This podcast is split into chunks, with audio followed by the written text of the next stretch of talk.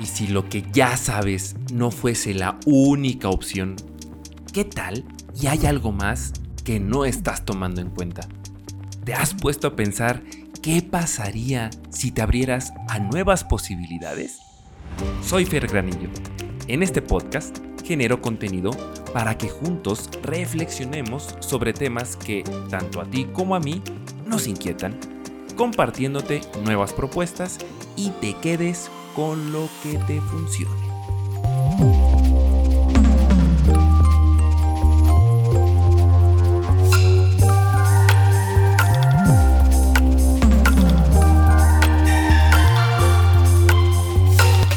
Hola, hola, hola, hola, ¿cómo están queridos y queridas podcast escuchas? Bienvenidos y bienvenidas a un episodio más de este su podcast de cabecera. No lo había pensado. Ya estamos en el episodio número 124. Y bueno, el, este episodio es especial porque tenemos invitada, una invitada que en el buen sentido de la palabra, ya le traía yo ganas para poder charlar con ella, escuchar su experiencia, una experiencia muy importante, la experiencia de ser mamá. Pero Además, desde mi mirada, hay un detalle muy importante. Es ella es mamá en sus 20, o sea, en la década de sus 20 años.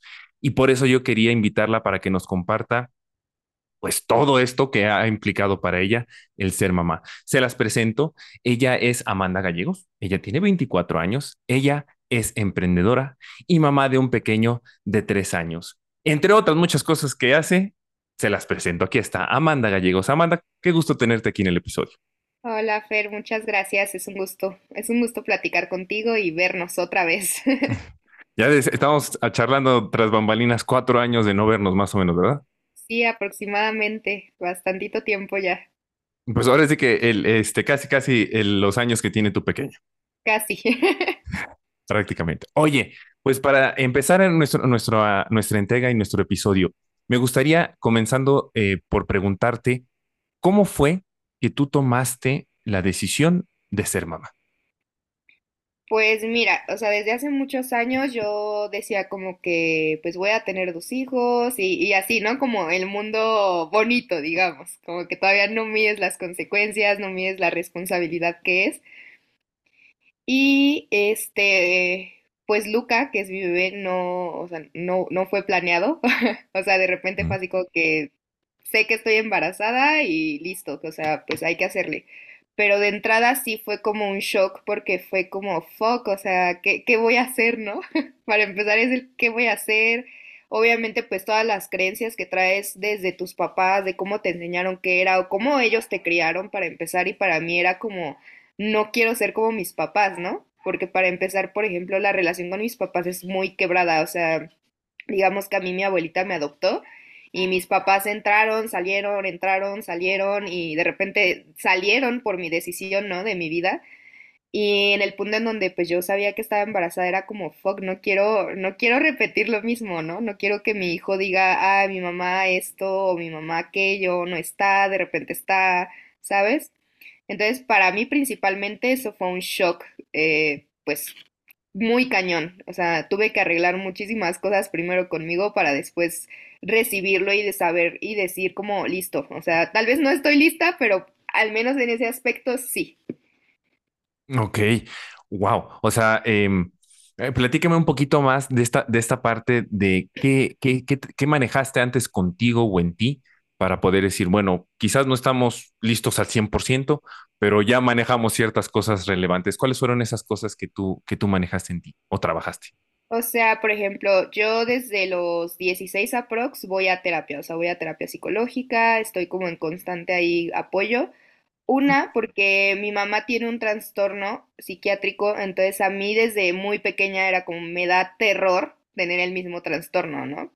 Entonces siempre he estado como en evaluaciones, o sea, pero por mí, o sea, mis doctores es como que tú estás perfecta, hija, o sea, eso ya es trauma tuyo. pero pues siempre estoy en constante evaluación, estoy como que ahí pues al pendiente de sí o no, porque pues es un trastorno pues difícil, vaya, no es fácil para la gente que convive contigo y mucho menos para la persona que lo tiene. Entonces, para, para empezar de primera mano, eso. Y en segunda, pues obviamente ya cuando supe que venía Luca, pues fue como, pues manejar muchas cosas. Digo, hasta la fecha lo sigo haciendo, ¿no? Hasta la fecha yo lo veo y hago acciones y digo, no inventes, o sea, esto jamás lo hicieron conmigo, ¿no? Entonces, este, pues al principio del embarazo, pues sí, era así como que, pues, ¿qué voy a hacer? Obviamente el terror de ser igual que mi mamá, el sentirme súper mal, porque obviamente pues mi embarazo no fue nada fácil, o sea, yo los ocho meses me la pasé vomitando, o sea, yo me la pasé en, el- en la taza del baño, literal. O Qué no bonita podía, relación tan íntima con el baño. Sí, sí, sí. sí, caray, ahí ya dije, me caso aquí, Aquí me quedo, dice, aquí me quedo. aquí me quedo, gracias. Sí, no, me la pasé súper mal, eh, se me bajaron los niveles de hierro, me tuvieron que inyectar, era estar constantemente en el doctor, era, estar ahí de, de pie y mano a- todos los días en el doctor o en seguimiento. Entonces, este, pues para mí al principio era eso, o sea, el no ser como mi mamá y obviamente pues la parte del papá pues ya no dependía de mí, ¿no? Pero por lo menos yo dije como mi parte, mi responsabilidad va a ser estar 100%, eh, pues obviamente va a llegar un punto en donde los papás, aunque hagamos lo mejor y creamos que hacemos lo mejor, va a haber un punto en donde los niños van a decir, pero es que a mí me regañabas o a mí no me hacías esto o traumas.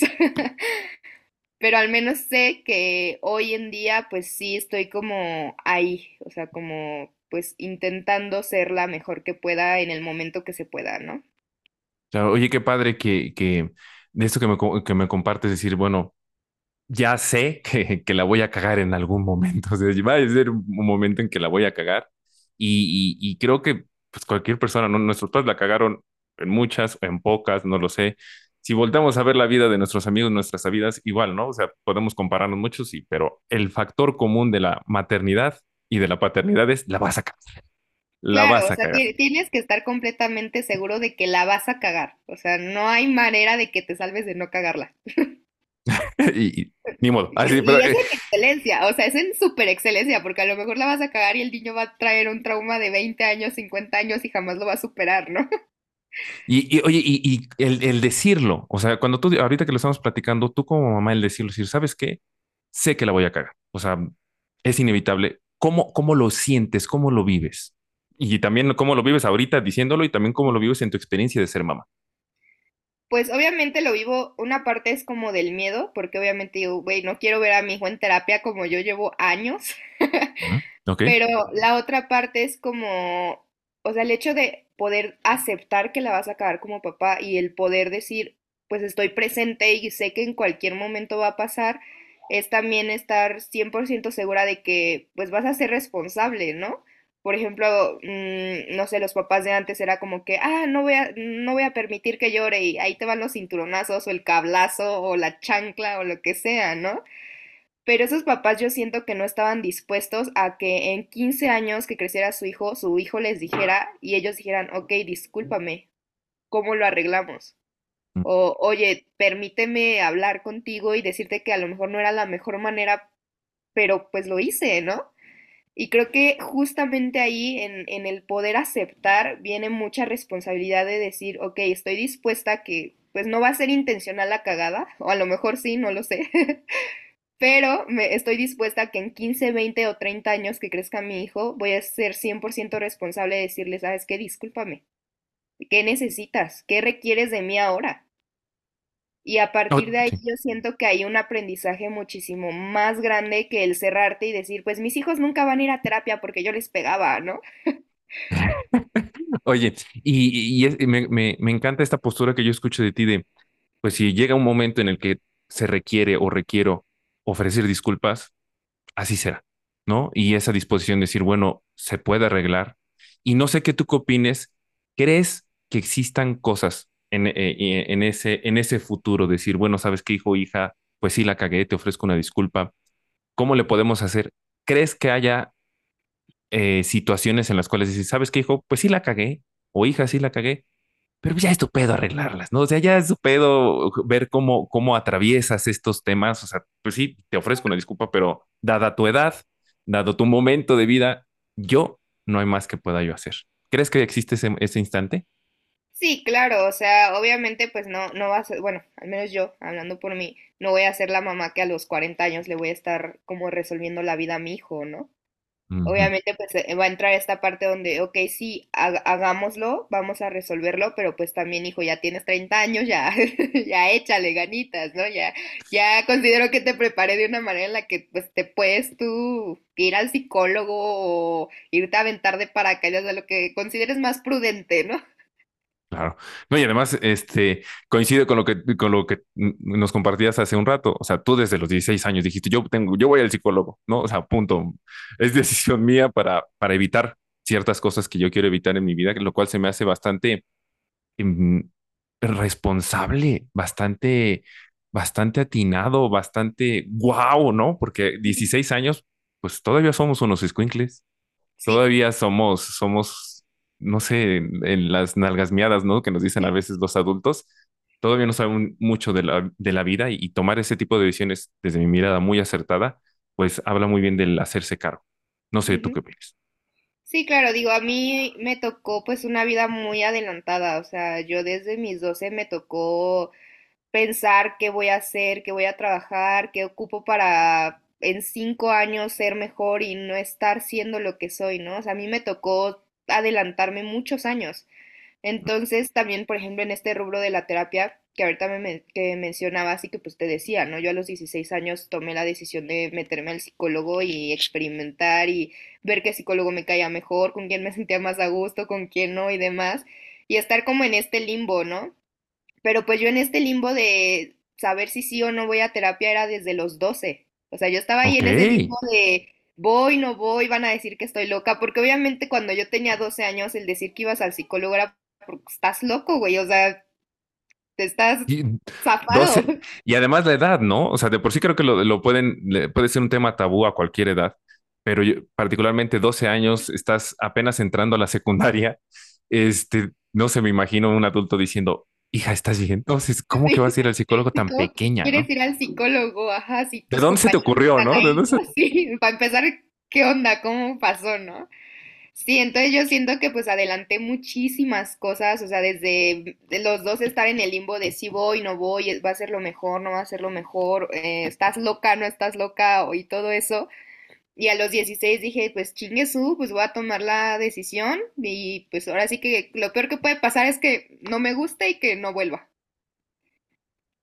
Y ya, Pues sí, pero pues, pero pues a partir de ahí te digo, yo empecé a crecer mucho, empecé a entender muchas cosas con mis papás, la relación que tuve, sucesos que pasaron antes, que cuando yo me embaracé dije como, ok, o sea, no estás, o sea, no, no siento que sea la mejor para ser mamá, pero por lo menos sé que voy a ser responsable de cualquier cosa que haga siendo mamá. ok, ok. Oye, y, y re- retomando esta parte que com- comenzamos en el episodio de que fue un embarazo no planeado, este, cu- eh, cuéntame un poquito, cu- ¿cuál fue, qué fue lo que te llevó a tomar la decisión, dada esa circunstancia de que fue a- un embarazo no planeado, decir, sí lo voy a tener? Eh, porque desde mi mirada creo que en estas épocas que, en las cuales nosotros estamos viviendo, existe ya más la posibilidad de, para ustedes las mujeres, de decir, ¿sabes qué? En este momento de mi vida no, no decido no tenerlo y mejor lo aborto. ¿A ti qué te llevó a, a- a tomar esa decisión de decir, sí, ¿sabes qué? A mis 20 21 años voy a tener a mi bebé. Mira, pues yo creo que un tema muy tabú que entre varias conocidas y compañeras de hace añísimos de vida, eh, un tema muy tabú es como que, híjole, o sea, entre mamás o si ya eres mamá, está, o sea, extremadamente no permitido que hables acerca del aborto, ¿no? Porque ya eres mamá y te chingas. O sea, a ese punto. ok, wow. Entonces, y es algo que la sociedad nos ha estado impuesto, o sea, está impu- o sea, está ahí, pues, o sea, no es como que nos podamos salvar, ¿no? Entonces yo algo que pues he platicado con muchas amigas, con muchas conocidas que ya tienen hijos, es como que, güey, yo no lo quería tener, o sea, yo sí pensé en algún momento decir, ¿sabes qué? No. Sobre todo porque pues, o sea, es una responsabilidad muy grande, obviamente pues la vida te cambia 360 grados o 800 mil grados y, y ese tema de decir como que yo sí pensé en, en abortarlo, yo sí dije, pues, pues no, ¿no? O sea, ¿cómo voy a permitir que mi vida cambie tanto? Este, y sí, en algún punto yo sí lo pensé y dije como que, ¿sabes qué? No. Pero eh, en ese momento de mi vida, pues yo tenía como un buen trabajo, yo tenía como, digamos, como, pues la vida resuelta, digamos, ¿no? O sea, yo tenía un buen Materialmente hablando. trabajo, sí, o sea, tenía un buen trabajo, tenía buen ingreso. Yo incluso en algún momento dije, pues me voy hasta los ocho, nueve meses, bueno, no tanto, como a los siete, ocho meses a seguir trabajando y no hay problema, ¿no? Sigo generando para el día que nazca mi hijo, pues ya este, pues tener la vida resuelta, pero justamente yo me embarazo y a los dos meses se declara la pandemia y se cierra todo, o sea, todo. Yo me quedé sin trabajo, no podía hacer absolutamente nada, no tenía ingresos. O sea, para mí también eso fue como, fue como un vaivén entre, ok, sé que estoy embarazada, no lo quiero tener, sí lo quiero tener, es pandemia y digo, a la mierda no lo quiero tener, ¿sabes? Como qué rayos está pasando. Y obviamente, pues ya, pues el punto final es que sí, sí lo tuve, pero sí fue como, obviamente esta pelea entre, ya estamos en pandemia, no sé qué va a pasar, ahora no tengo trabajo, ¿qué va a pasar? Sí lo voy a poder lograr, no lo voy a poder lograr, le voy a poder dar lo que él quiera o lo que él necesite sobre todo, porque para mí no era, ah, pues voy a ser mamá y ahí veo cómo le hago en el camino. No, para mí era como, yo quiero tener su ropa, yo quiero tener su silla, yo quiero tener su carriola, o sea, yo quiero tener todo listo para el día que llegue, ¿no? Y creo que hoy en día muchas mujeres no, no ven eso. Es como, pues sí, ya me embaracé y va a haber diferentes circunstancias, o porque el marido no quiere, o porque ya te diste cuenta demasiado tarde, o porque simplemente decidiste tenerlo, pero creo que muchas no se paran a, a, a pensar justamente esto, ¿no? El, pues ya quiero tener, no sé, mínimo los pañales, ¿no? Para un mes. Ya después, pues mínimo vas viendo y le vas ganando al tiempo de alguna manera. Y yo siento que en la actualidad, y obviamente hablo desde mi privilegio porque eso es un privilegio que muchas no tienen, el, el poder ganarle al tiempo. Y el ganarle al tiempo pues implica el trabajo, implica el dinero, implica el prepararte, como te decía, yo me adelanté muchos años a prepararme, ir a terapia y arreglar muchas cosas que mis papás me dejaron, ¿no? Y muchas personas es como, pues ya, ya me embaracé y listo. Le voy a dar lo mejor que pueda, pero en ese mejor que pueda, pues va a haber muchas, muchos quiebres, va a haber muchas cosas que pues a lo mejor no te van a salir. Y aunque también estés preparada de alguna manera, también va a haber cosas que no van a salir, pero por lo menos sabes que de alguna manera estás como ah, ganándole al tiempo. O sea, literalmente es ganarle al tiempo. Entre, por ejemplo, ahorita que mi niño ya tiene tres años, es como yo ya pienso en la pinche universidad y todavía ni sé si va a estudiar, ¿no? Pero Eso, por lo qué menos, buena pregunta. pero por lo menos yo, por ejemplo, mi abuelita, a mí ella desde que yo, desde que me adoptó prácticamente, ella me hizo un guardado en donde cada quincena que a ella le pagaban, ella guardaba cierto dinero en una cuenta. Y hasta mis 18 años ella me dijo, ¿sabes qué? Aquí está tu dinero, tú sabrás si lo quieres para la universidad, si quieres viajar, si quieres hacer lo que quieras, pero aquí está, ¿no? Y obviamente pues a mí me dejó esa libertad de decir, chino, o sea, si quiero estudiar la universidad, no quiero estudiarla, quiero viajar, o sea, ya, ya hay algo, ¿no? Y a mí lo que me encantaba de eso es que yo le podía decir a mi abuelita, ¿sabes qué? Quiero estudiar medicina y me decía, sí, estudia. ¿Quieres privada? Métete. O sabes que no quiero estudiar, pues ahí está tu dinero.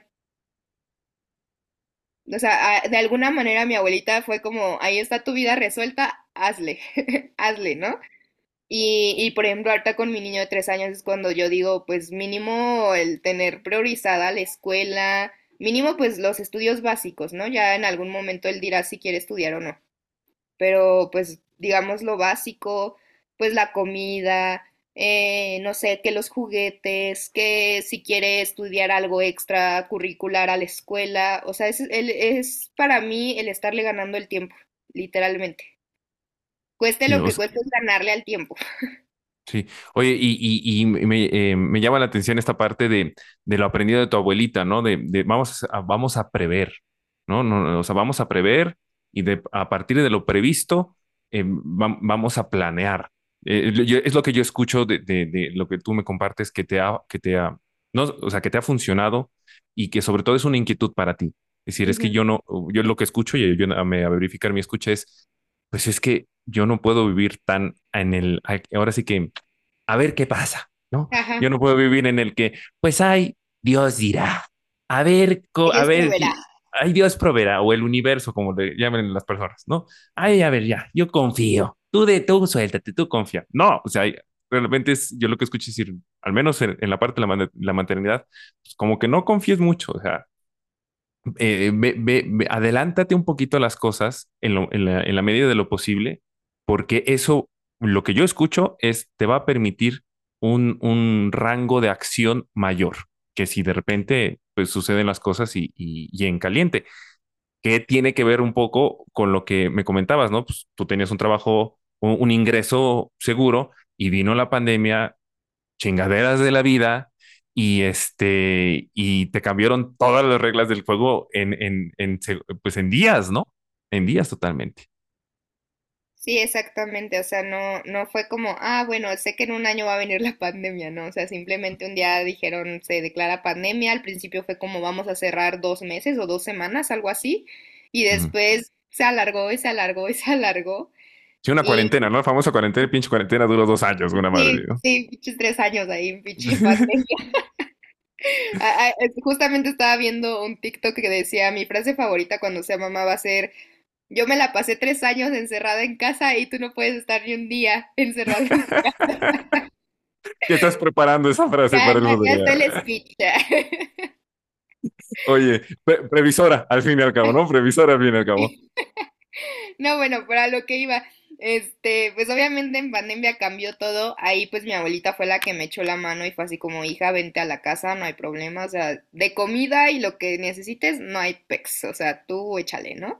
Obviamente entre, entre todo eso, pues para mí era estar todos los días viendo a ver cómo sacaba dinero, a ver qué hacía, a ver qué, qué funcionaba, qué no funcionaba, qué habría, qué no habría y demás. Este, y al mismo tiempo, pues estar sintiéndome mal, ¿no? A mí muchas amigas me decían como que, ay, disfruta, es la mejor época del mundo. Yo decía, güey, si esto es la mejor época, pues ¿qué me espera cuando nazcan, no? Sí, claro, no, no, sí. Y para mí era como que, no, no es la mejor época, o sea, no. ¿de qué me hablan? O sea, ¿qué pedo, no? Carajos, avísenme, ¿no? Sí, y además por las circunstancias, las tuyas, por lo que tú me cuentas, eh, entonces tu pequeño nació en pandemia. Sí, eh, sí, sí, pues todavía era pandemia. Entonces, pues ahí está, ¿no? Es una, es un gran detalle que cambia totalmente la experiencia, ¿no? Esas, esas condiciones a las cuales nos tenemos que afrontar, pues, pues sí te llevan a decir, no mames, ¿cómo que es la mejor época? No chingue, ¿no? Es- Sí, no pues mames, ¿qué ¿no? me espera después si esto es lo mejor, ¿no? Ah, dices, árale, pues, uy, qué chido, ¿no? Oye, y, y, y del trabajo que, que nos comentabas que empezaste a hacer en ti, y muy particularmente en, en relación a, a, a tu mamá, la relación que, que tú tuviste con tu mami, ¿nos podrías compartir algo que haya sido muy significativo, el, el, el que hayas trabajado de esa relación y, y sobre todo que, que, que te permita ser la mamá que tú quieres ahorita con tu pequeño, con Luca. O sea, digamos que dices, esto que trabajé en, en terapia me ha servido muchísimo en mi maternidad. Mm, pues por ejemplo, el primer recuerdo de mi mamá, literalmente, o sea, yo, a mí me hablan de mi mamá y el primer recuerdo que tengo de ella es yo acostada en, la cama, porque pues dormíamos en en la misma cama, vaya. Yo no sé si tenía como tres, cinco, seis años, la verdad no me acuerdo. Y mi primer recuerdo con ella es yo dormida, me despierto porque empiezo como a sentir que la cama tiembla y mi mamá, este, sentada en una esquina de la cama llorando. Es mi primer recuerdo, ¿no? Entonces, obviamente, pues yo lo he trabajado mucho en terapia y he entendido muchas cosas de- del por qué pasaban las cosas con mi mamá, ¿no? Y era pues a su trastorno. Y hoy en día digo, pues digo, yo estoy diagnosticada con ansiedad, depresión y estrés postraumático por una situación que pasé hace muchos años. Y, y para mí de verdad ha sido súper duro que cuando me dan mis episodios de ansiedad o de depresión, que de verdad no me quiero levantar de la cama, me, me trae ese recuerdo de mi mamá y digo como, güey, yo no voy a permitir que mi hijo en la vida diga, mi primer recuerdo con mi mamá es llorando en la cama o mi primer recuerdo es que mi mamá no se podía levantar de la cama, ¿sabes? Ok. Entonces ha sido como una lucha de todos los días, pues el, obviamente el tratar de ser la mejor en el aspecto de pues levantarme, el estar ahí con él. Obviamente hay días que de plano digo como fuck, o sea, de verdad, alguien ayúdeme, Mm, porque no se puede. Este, pero eso ha sido algo que al menos a mí me ha marcado muchísimo, sobre todo en estos primeros años de su vida, ¿no? Que digo, a lo mejor tal vez no se acuerde o tal vez sí, no sé, pero por lo menos quiero asegurarme de que no va a ser su primer recuerdo sobre mí, ¿no? Y, y, por ejemplo, algo que también he trabajado mucho, pues es obviamente la atención, el tiempo de calidad. Eh, por ejemplo, ahorita que se vienen épocas de fiestas, yo estoy acostumbrada, mi, mi abuelita es doctora, entonces te imaginarás de tiempo completo en la clínica. O sea, eh, me dejaba en la escuela tempranísimo, o sea, de que era yo creo que yo la que abría la escuela y me iba hasta el final, o sea, las que limpiaban la escuela o las maestras o a veces pues padrinos o compadres o tíos eran los que me recogían de la escuela porque mi mamá pues no podía, o sea, siempre estaba en el hospital.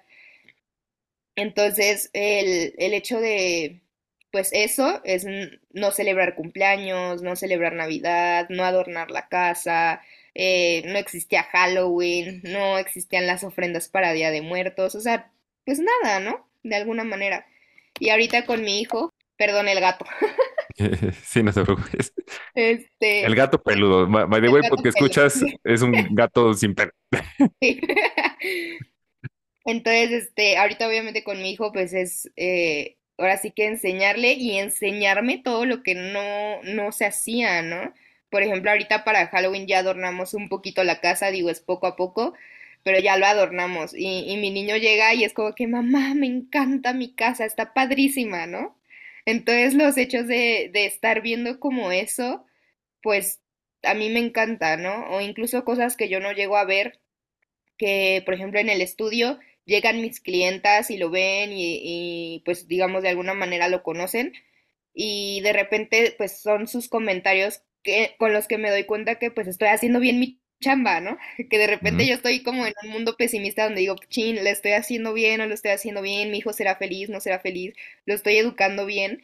Y de repente, por ejemplo, llegan mis clientas y es como que no inventes, tu hijo es súper bonito, es súper obediente, es el niño más feliz del mundo, o sea, y ya que alguien externo te lo diga, es como, ok, algo estoy haciendo bien, me está, me está cayendo el 20, ¿no? Entonces hay como muchas cositas que yo he tenido que romper absolutamente todas las creencias y toda la crianza con la que yo me regí para poder enseñarle pues a mi niño como otra cosa, ¿no?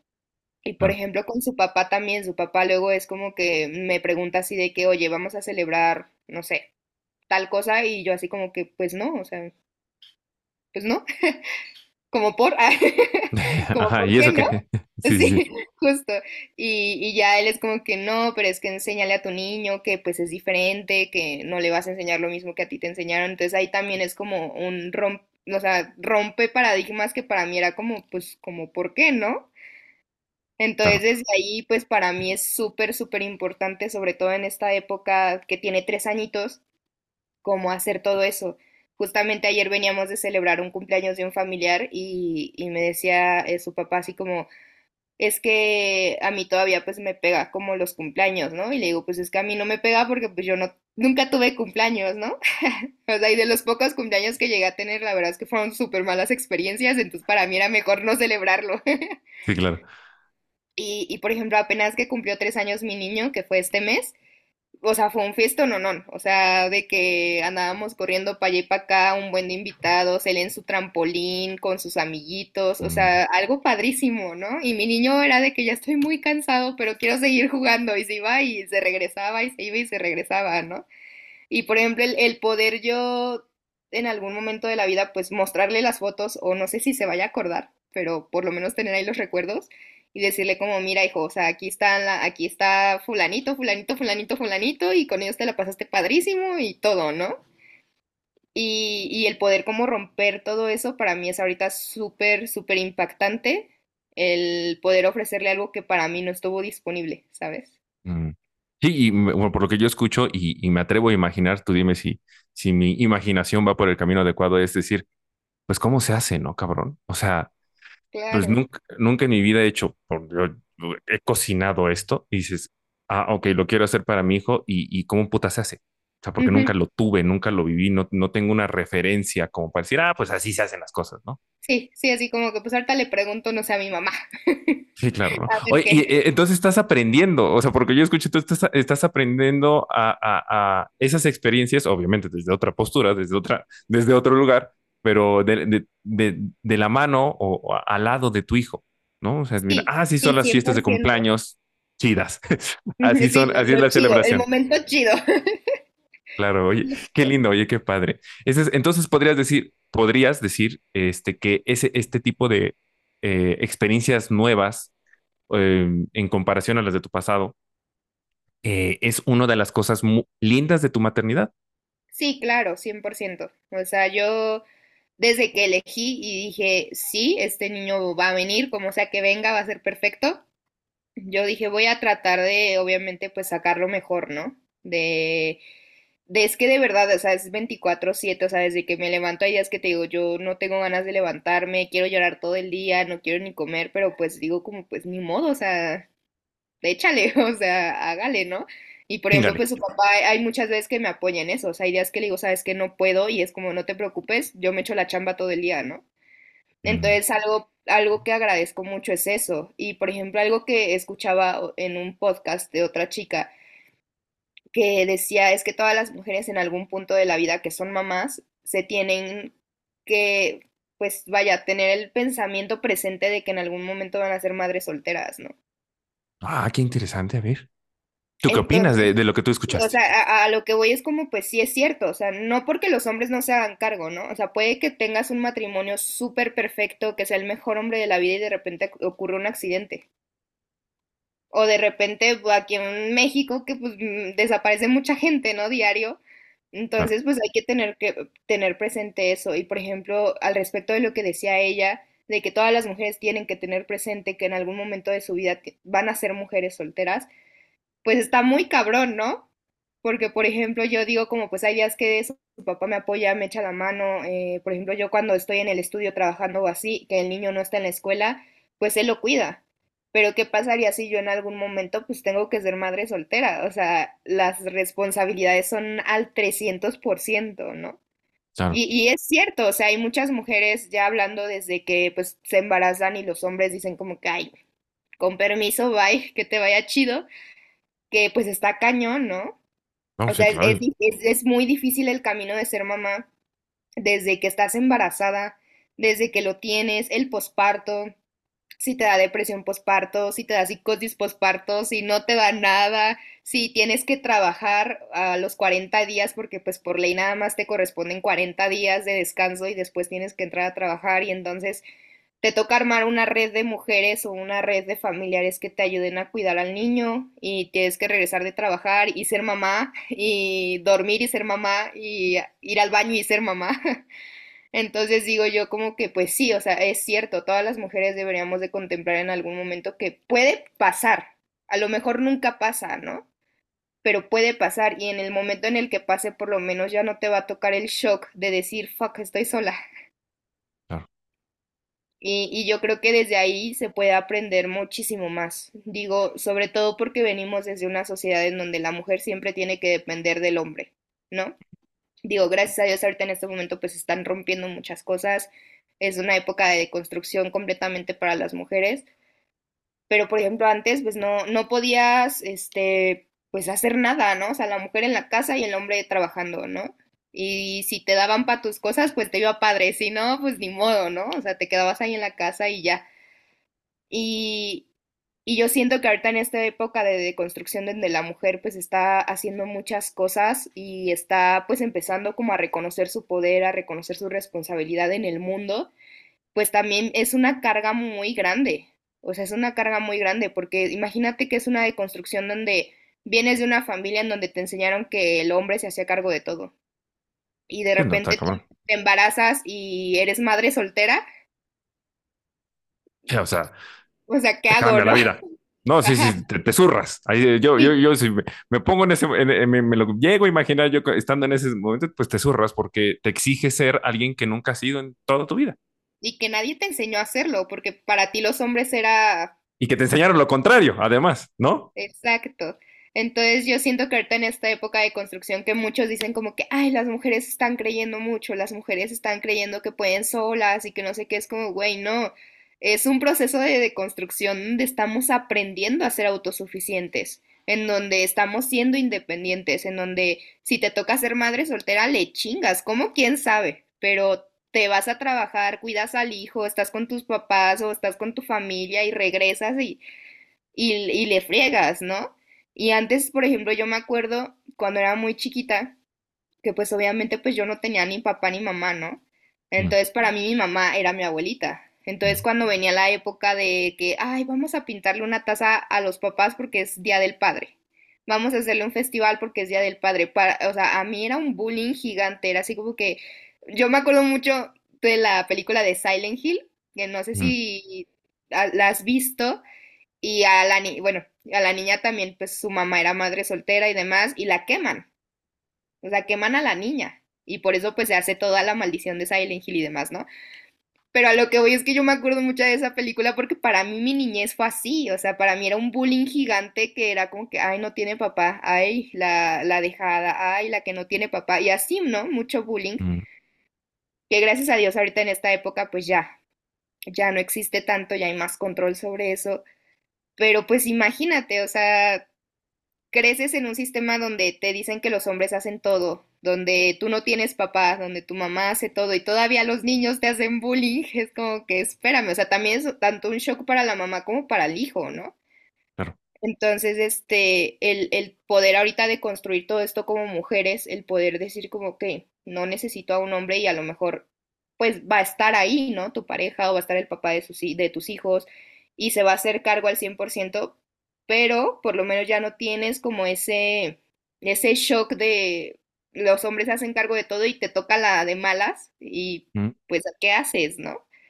Entonces yo creo que en esta época de construcción el poder tener claras muchas cosas como mamás y muchos temas tabús que antes no se hablaban, de verdad ha sido como, o sea, como que respiras, como que es ok, no estoy loca, ¿no? Porque te digo, o sea, hay muchos temas tabús que no, mm, de verdad, digo como, güey, ¿por qué perras existen? O sea, ¿por qué están ahí?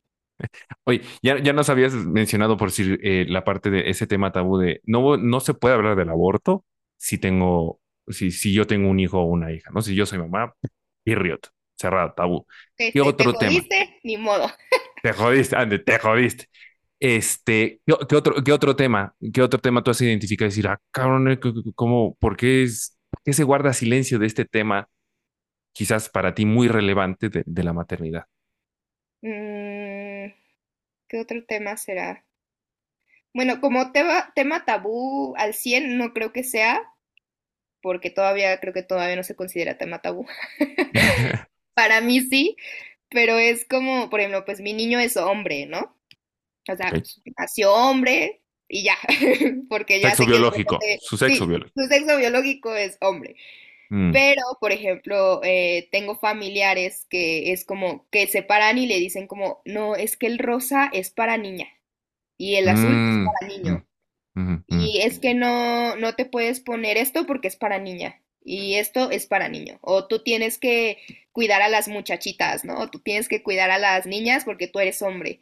Y por ejemplo, hay muchos temas que pues gente externa se los dice, que obviamente pues a mi niño le vale gorro, ¿no? Es como, ah, te voy a seguir jugando, así como que chido. Pero eh, yo como mamá sí escucho esas cosas y digo como, güey, o sea, espérate un buen, o sea, el rosa ya no significa que sea gay, o si, si es gay, pues qué chido, qué chingón, ¿no? Que se la disfrute, que la viva.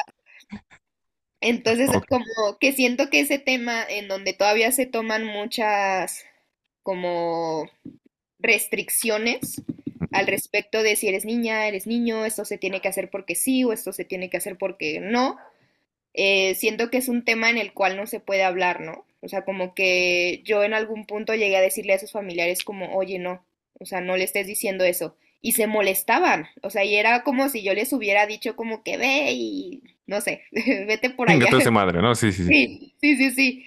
Entonces yo decía como, güey, o sea, ¿por qué les molesta algo que, que ya no? O sea, que son creencias que yo no le voy a permitir a mi hijo que tenga, ¿no? Y yo siento, y es como te decía, a lo mejor no es un tema tabú como tal, pero porque no se ha expresado como tal. O sea, hay gente que se molesta muchísimo, ¿no?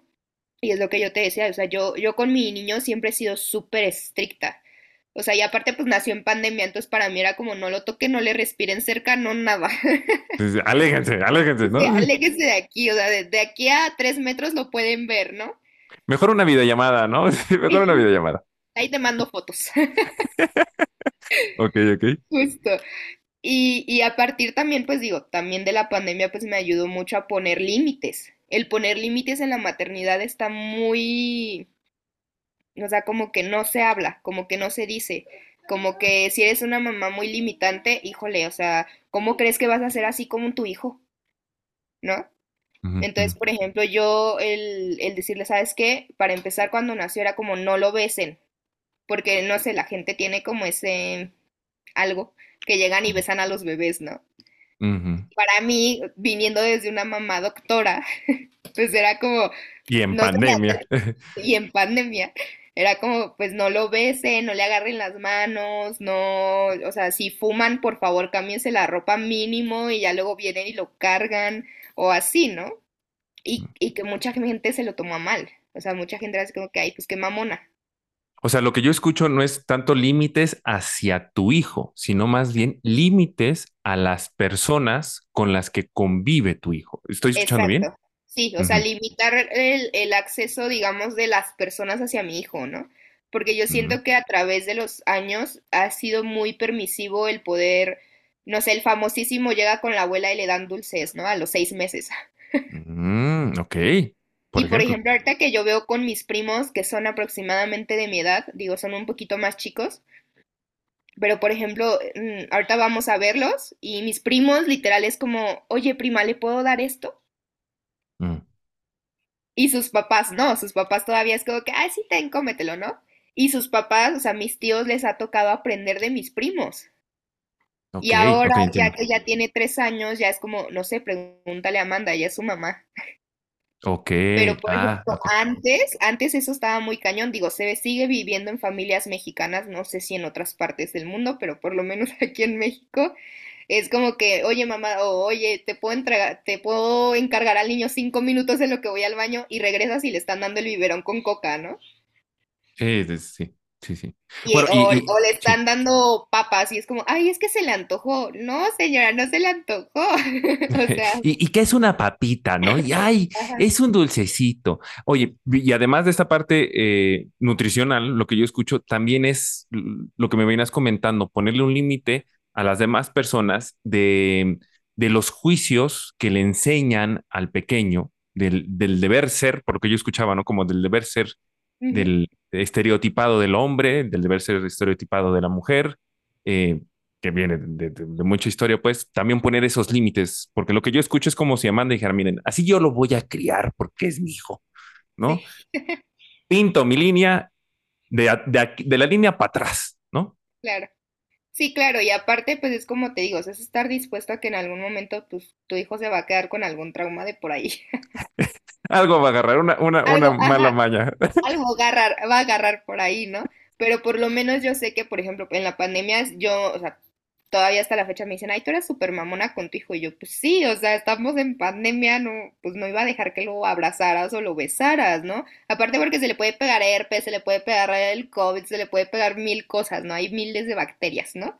Y de virus y demás cosas.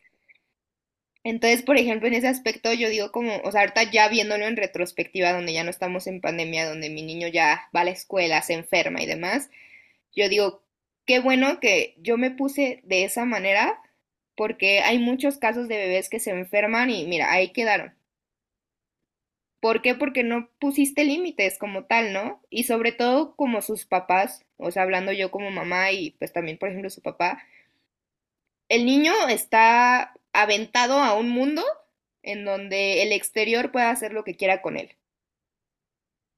Y si sus papás, que son los responsables de poder cuidarlo, y no saben poner límites, entonces es cuando digo, güey, pues entonces ¿para qué? O sea, pues está ahí arrojado al mundo y pues le va a pasar lo que sea, ¿no?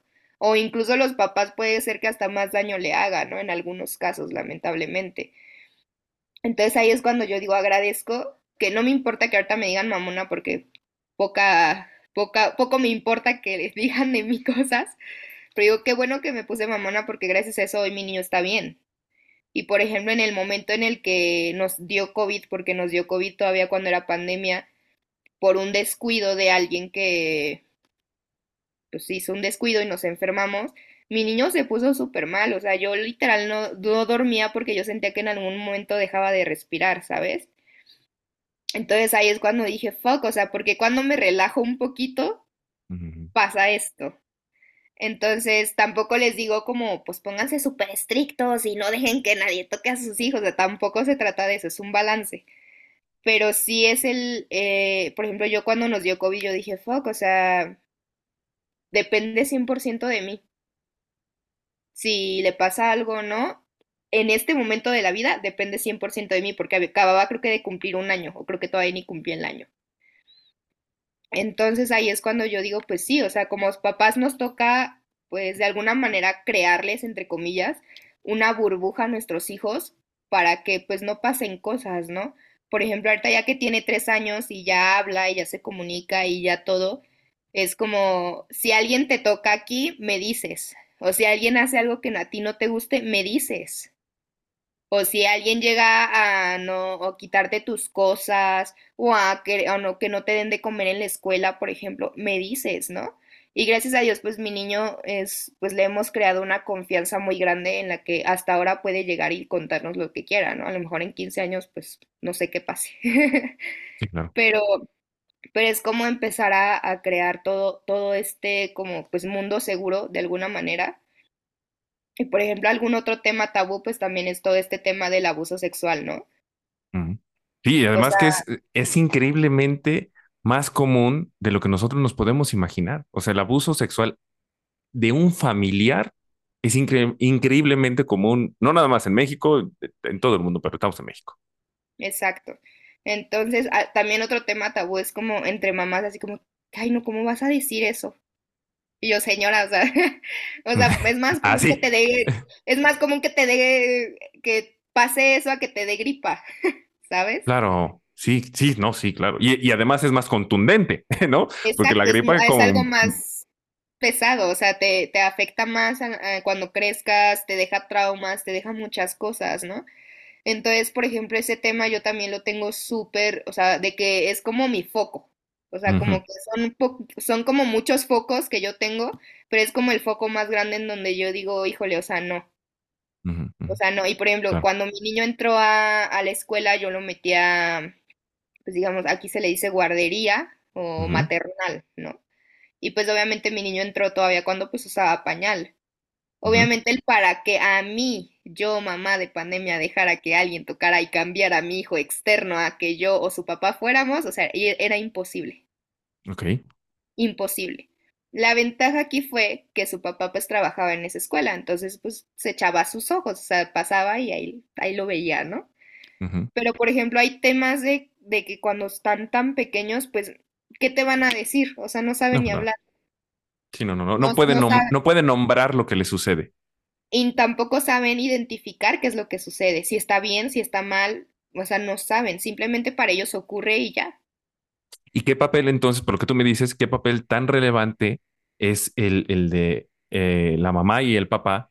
Porque es a través entonces de, de- de ellos que el niño empieza a configurar su, su, su perspectiva del mundo, de la vida y, y- y de sí mismo. O sea, que para mí esto es, o sea, lo que, lo, lo que ahorita estamos platicando es, es muy relevante porque es, eh, no nada más es que sobreviva el chilpayate en la crianza, ¿no? Es, le Claro. vas a dar forma a un ser humano. Sí, le, le estás dando cimientos, o sea, yo algo que siempre he dicho es como le voy a dar cimientos a mi hijo, ya sé que no es una, pues, ya sé que no es un edificio ni una cosa por los que salgan a decir eso, pero le voy a dar cimientos a mi hijo en valores, en pensamientos, en todo, para que él pueda en algún momento salir al mundo y estar pues por ahí existiendo, ¿no? Pero yo creo que los papeles más importantes como papás, ahorita hablando yo como mamá, ¿no? Es como el, el poderle dar esa seguridad de que el niño pueda existir, ¿no? Y por ejemplo, algo que pasa mucho en la escuela, eh, que no voy a decir cuál es, pero a lo mejor me funen. Esa A lo mejor me funen por ahí. Es que hay muchos papás que, lo- o sea, los niños llegan con las uñas súper largas, ¿no? O llegan tres días con los mismos calzones y la misma playera y el mismo pantalón. Entonces ahí es cuando yo digo como, o sea, pues tú no te quedas con el mismo calzón una semana, señora o señor, ¿no? Seamos honestos, seamos Seamos honestos. ¿Cómo cree que va a dejar a su hijo tres días con, pues, con lo misma, con la misma ropa, ¿no? O papás que incluso, pues, ya es decisión de cada quien, pero pues en los lunch les mandan de que unas papitas y de que, no sé, sí, un gansito diario, ¿no? Ya está cañón. Oye, eh, Amanda, manita, ya, ya, ya estamos, hemos hablado un buen rato, se nos ha ido el agua, el, el- el tiempo como agua entre las manos, y me gustaría ir como para cerrando este episodio, Sí, hacerte cuatro preguntas más, ¿vale? dime. Cuatro preguntas más para cerrarlo.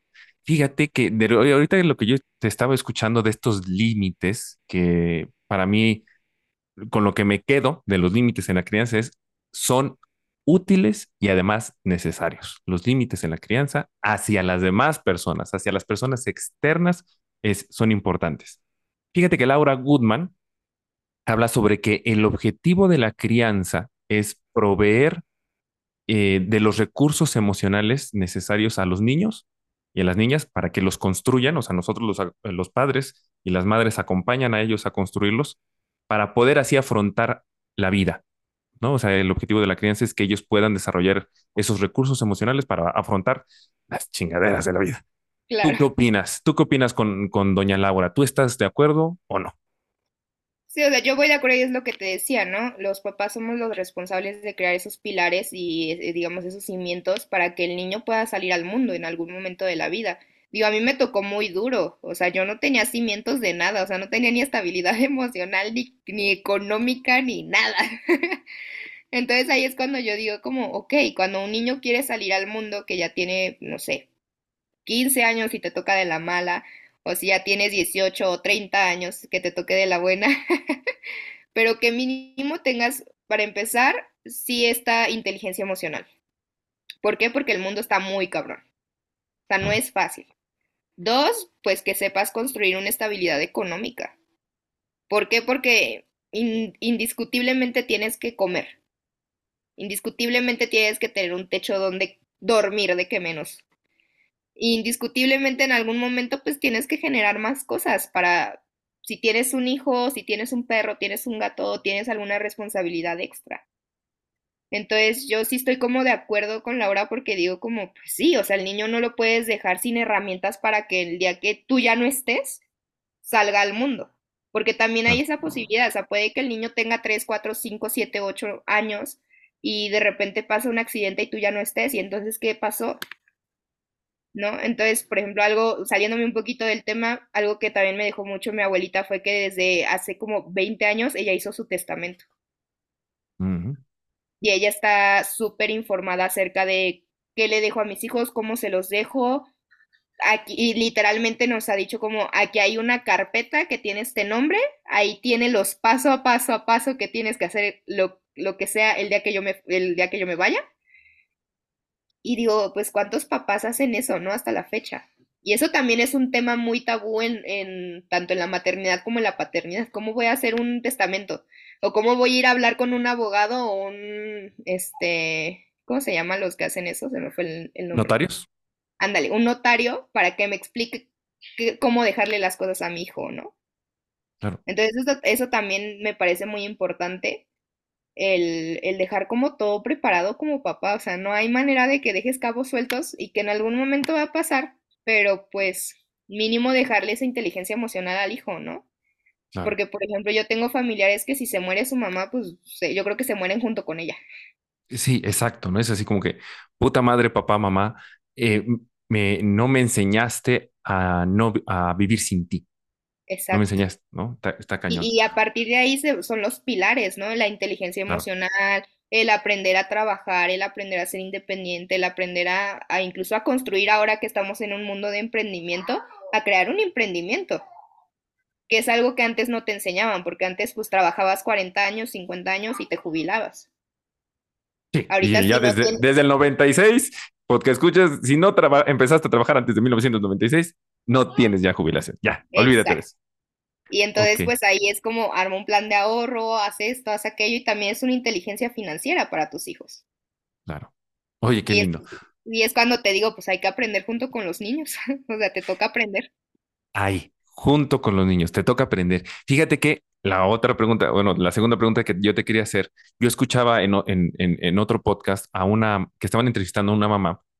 La diferencia entre esa mamá y tú es que ella tiene 51 años, este, ya tiene camino, más camino recorrido y pues obviamente pues hijos de otras edades.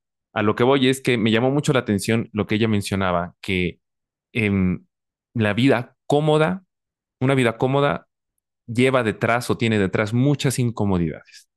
Y particularmente, eh, lo que me llamó la atención es, y más cuando eres mamá, son muchas incomodidades porque tienes que ir cambiando de la mano de tu hijo o de tu hija, porque tu hijo no es, va a ser el mismo ejemplo ahorita que tienes tres, tiene tres años, cuando va a tener 10, cuando va a tener 15, cuando va a tener 18 y así sucesivamente. Y me llamó mucho la atención de, de ir de ese cambio forzoso, yo sí lo escuché, forzoso de, de una madre, de un padre, a partir de los cambios que va experimentando un pequeño a lo largo de, de su, de su crecimiento y de, su desarrollo. Y me gustaría eh, preguntarte, ¿tú qué opinas? ¿Lo has vivido? ¿Lo has experimentado? Sí, o sea, yo siempre he dicho como, o sea, pues tú y yo sabemos como todo este lado del coaching y demás, pero yo siempre he dicho, o sea, la maternidad es un camino de transformación y no es como que un día te levantes y digas, ay, hoy no, y al rato sí, o una semana sí y otra no. O sea, es un camino de transformación 24/7. Porque, y, y algo que me da mucha risa porque las mamás siempre te dicen como cuando tengas un hijo jamás vas a volver a dormir igual. Y efectivamente, o sea, para empezar desde ahí, ¿no? O sea, como mamá desde el embarazo no vuelves a dormir igual, no vuelves a sentir ni siquiera tus intestinos de la misma manera que los sentías antes, ¿no? Entonces, obviamente, pues es una transformación biológica y biológica me refiero a que en cuanto nace el niño, pues no vuelves a dormir igual. O sea, hay prioridades y no es como que digas, ay, pues me voy a quedar dormida y que llore toda la noche. Al rato lo cambio de pañal. O sea, no, ¿no? O, o por ejemplo, apenas en las noticias veía, veía varios casos en Estados Unidos donde las mamás dejaban a los niños solos en las casas porque se iban de vacaciones una semana. Pues obviamente el bebé se moría, ¿no? Entonces digo, como este es un camino de transformación completamente entre creencias que tú traigas, que te enseñaron tus papás, entre creencias que el mundo te enseñó cómo debería de ser papá y entre cómo tú crees que tienes que ser un papá o una mamá para el niño. O sea, es un camino de transformación en el que puedes elegir no hacerlo, pero va a haber consecuencias muy grandes. Por ejemplo, aquí las pues, se quedaban sin hijo, ¿no? O sea, se morían y pues ellas años de cárcel. ¿Por qué? Porque decidieron un día no tomar ese camino responsable de transformación como es ser mamá. Y, y es algo que yo digo como sí, o sea, no puedes de repente elegirlo, no, ya depende de tus valores, de tus creencias y de lo que se te hinche la gana hacer, ¿no? Pero toma en cuenta que va a haber consecuencias bastantes grandes. ¿Por qué? Porque estás criando un ser humano que más adelante y desde ahorita cuánta gente está conviviendo con él, ¿no? Mm, E incluso desde, por ejemplo, ahorita mi niño que va en, en kinder, yo a veces lo regaño mucho porque yo siempre he sido como de por favor y gracias, ¿no? O sea, por favor mamá, me ayudas a hacer esto o gracias mamá. Y de repente él llega de la escuela de una, no sé, de lunes a viernes, llega a la escuela el sábado y mamá, dame esto. Y yo, excuse me, o sea, ¿cómo?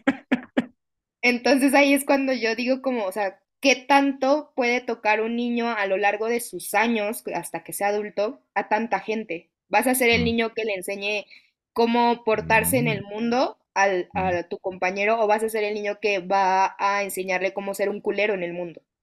mm. Entonces, desde ahí, ¿cómo es que tu crianza como mamá y tu transformación constante y pues de alguna manera es forzosa, aunque puedes elegir no hacerlo, pero digamos que lo eliges hacer, ¿cómo es que esa crianza y esa transformación en ti va a repercutir en cuánta gente va a tocar y mover tu hijo en la vida de los demás? Guau, oye, qué lindo, qué lindo como esa transmitir. Yo escucho como transmitirle esa conciencia de que sus acciones van a tener un impacto en los demás. Y, O sea, ¿quién, y, y, quién eh, va a ser él en el, en el mundo? O sea, ¿quién, quién va a elegir ser? ¿El niño que le enseña a hacer bullying con los demás niños o el niño que empieza a enseñarles a sus, a sus compañeros, no sé, a tener inteligencia emocional, ¿no? o No sé si has aceptar, ¿no? sí, no sé si visto un niño que está, creo que en prácticas de béisbol y un niño empieza a llorar y tira el bate y dice como, es que no puedo, no puedo, y es que no puedo, y llega un niño y le dice como que sí puedes, y, le, y es como su mini coach, ¿no? Entonces ahí es cuando digo, pues cuánta gente vas a tocar y de qué manera vas a enseñarles que el mundo pues ocurra de diferente manera. Y eso conlleva que como mamá o papá te transformes. A huevo. Oye, sí, qué, linda perspec- qué linda perspectiva, no lo había pensado. Oye, penúltima pregunta. Compárteme o compártenos eh, una experiencia que, que, de las que no nos has contado, una experiencia en la que hayas dicho, no mames, cabrón. O sea, es, es neta, o sea, que que dices, esto está muy, muy, muy cabrón. Que digas, hijo de su chingada madre esto sí me está pudiendo, esto sí me está pudiendo y, y- y de que, que, que tenga que ver con tu maternidad. Pues todo. Ah, Todo. Ah, ok, pues perfecto. todo. No, pues, o sea, es que todo esto, todos los días es ese camino, de hecho, o sea, Ok, sí, esa, esa pregunta me la haces hoy, pero pues diario me la estoy haciendo yo, ¿no? O sea, que digo, o sea, ¿cómo puedo hacer esto? ¿Cómo logro hacer esto? ¿Cómo hago aquello? Y por ejemplo, algo que sí, por ejemplo, ahorita me está pegando mucho actualmente, que doy gracias a que tengo un apoyo, es como, ¿cómo fregados le hago para levantarme todos los días a abrir el negocio? enfocarme en el negocio, hacer marketing, ser la contadora, ser la lashista, ser la manicurista, ser la todóloga en mi negocio y a las dos y media de la tarde ser mamá y a las tres de la tarde ser ama de casa y ser, o sea, todo, Y pareja, ¿no? Porque me dices ajá, que, tiene, que tienes. todo. mm, O sea, ¿cómo, cómo fregados le hago para hacer todo, ¿no? Y hay días que yo llega a la noche y digo como, "Mm, no sé si lo estoy haciendo bien. No Pero sé si vamos. dice. a- al ser todóloga estoy haciendo bien las cosas, ¿no? Y al mismo tiempo es preguntarme qué puedo hacer para mejorar mañana en todo aspecto. Entonces yo siento que algo que me ha pegado muy cañón es eso, ¿no?